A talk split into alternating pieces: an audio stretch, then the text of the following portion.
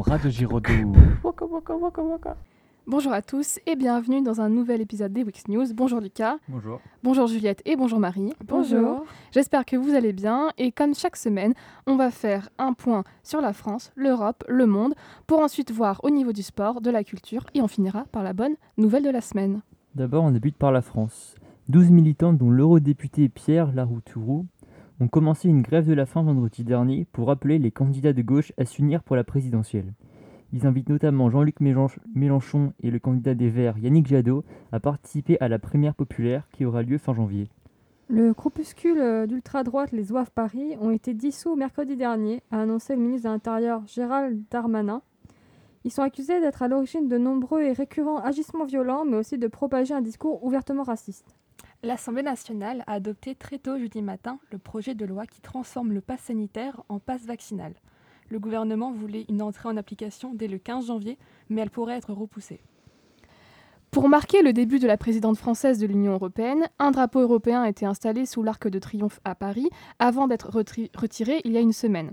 Certains candidats se sont exprimés sur ce sujet et ont vu l'installation du drapeau européen comme un attentat à l'identité de notre patrie ou encore un effacement de l'identité française.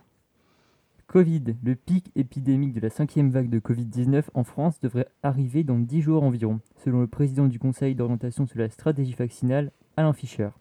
Le nombre de cas, qui était ce week-end de 200 000, devrait donc commencer à diminuer.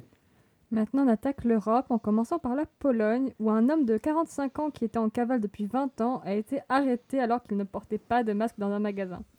Condamné dans le début des années 2000 pour meurtre, il devra donc purger sa peine de 25 ans de prison avec 20 ans de retard. En Espagne, les animaux de compagnie peuvent désormais être placés en garde alternée en cas de divorce de leur propriétaire. Ils sont désormais considérés comme des êtres vivants dotés de sensibilité et non plus de simples choses. On passe désormais euh, dans le monde. Au Kazakhstan, un pays d'Asie centrale, de nombreuses personnes ont manifesté la semaine dernière pour protester, pour protester contre l'augmentation du prix du gaz. En réponse, le gouvernement a envoyé des soldats d'une alliance militaire menée par la Russie pour aider à gouverner le pays face aux manifestants. Mais cette situation a entraîné la mort de dizaines de personnes. Le président euh, Jomar Touaev a euh, même autorisé l'armée à tirer pour tuer. La présidente de la Commission européenne Ursula von der Leyen et Emmanuel Macron ont appelé à la fin des violences. Au Brésil maintenant, le président Jair Bolsonaro a été hospitalisé la semaine dernière en urgence car son système digestif était bloqué par une crevette. Ainsi, la crevette est devenue le symbole des militants anti-Bolsonaro qui partagent des photos de crevettes sur les réseaux sociaux. Bolsonaro est finalement sorti de l'hôpital. Quant à la Chine, le milliardaire Elon Musk a fait polémique en annonçant l'ouverture d'une entreprise Tesla dans la capitale du Zhejiang euh, en Chine. Plusieurs estiment que euh, plus d'un million de personnes ont été internées dans des camps situés dans cette région, notamment les minorités musulmanes des Ouïghours, qu'on entend parler depuis plusieurs années. Un événement rare s'est produit en Corée du Nord. Un homme est entré clandestinement dans le pays depuis la Corée du Sud, alors qu'une frontière ultra fortifiée sépare les deux pays depuis 1953. Il ne s'agit pas d'un espion, mais d'un Nord-Coréen qui s'est rendu illégalement en Corée du Sud en 2020. Les fermetures de médias continuent à Hong Kong. Après Apple Daily et Stand Up, c'est au tour du site d'information indépendant Citizen News d'arrêter ses activités. Ces journalistes ont dénoncé le déclin de la liberté de la presse depuis le renforcement du contrôle de la Chine sur Hong Kong. Et maintenant la culture. En musique, le The Weeknd a sorti vendredi son cinquième album, Down FM, cinq jours seulement après l'annonce de sa sortie. Il comporte 16 titres, dont des collaborations avec Lil Wayne ou encore l'acteur américain Jim Carrey, connu pour ses rôles comme celui de dans D-Mask ou encore dans Grinch. Euh, pour les musées, au Maroc, une ancienne prison civile a été transformée en musée consacré à l'art contemporain et a ouvert le 23 décembre 2021 avec l'exposition nommée L'École du Nord, qui rend hommage aux artistes majeurs de la région. Le but ici est de créer un espace d'échange, d'apprentissage et de rencontre autour de l'art et la culture. Le film de la semaine, le film Don't Look Up avec Leonardo DiCaprio et Jennifer Lawrence est devenu le troisième film le plus vu de l'histoire sur Netflix. Sorti le 24 décembre, il cumule aujourd'hui 263 millions d'heures de visionnage.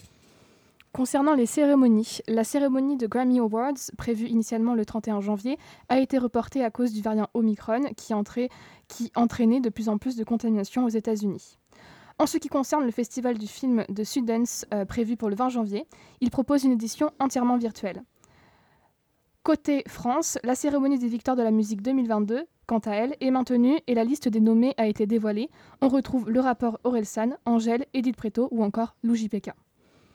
Maintenant le sport. En foot, selon l'éditorialiste RMC Daniel Riolo, Zinedine Zidane pourrait être le prochain entraîneur du Paris Saint-Germain. Daniel Riolo avait été le premier à annoncer l'arrivée de Messi au PSG. Il a ajouté que Zidane pourrait même convaincre Kylian Mbappé de rester dans le club. Le tennis, le tennisman serbe Novak Djokovic est actuellement bloqué à la frontière en Australie. La raison est qu'il doit participer à l'Open d'Australie, mais le pays ne veut pas l'accueillir car il refuse de dire s'il est vacciné contre la Covid-19, ce qui est obligatoire pour avoir un visa conforme et pouvoir entrer en Australie. Son cas sera étudié le 10 janvier. Rallye Raid, victime d'une explosion de son véhicule lors du Dakar 2022, le Français Philippe Boutron est sorti du coma jeudi dernier. Selon son copilote Mayol Barbet, présent aussi dans le véhicule, une bombe serait à l'origine de l'explosion. Et on finit avec la bonne nouvelle de la semaine. Et cette semaine, je vous propose euh, l'histoire d'un million de jeunes tortues d'Amazonie qui ont été relâchées dans un, fleuve, à la, dans un fleuve pardon, à la frontière entre la Bolivie et le Brésil. L'espèce est en danger d'extinction en raison des inondations de plus en plus fréquentes, noyant les nids. Ainsi, pour protéger ces tortues, il faut donc les extraire du nid et les rediriger vers un faible. Nous vous remercions donc pour cet épisode des Week News et on vous dit à la semaine prochaine.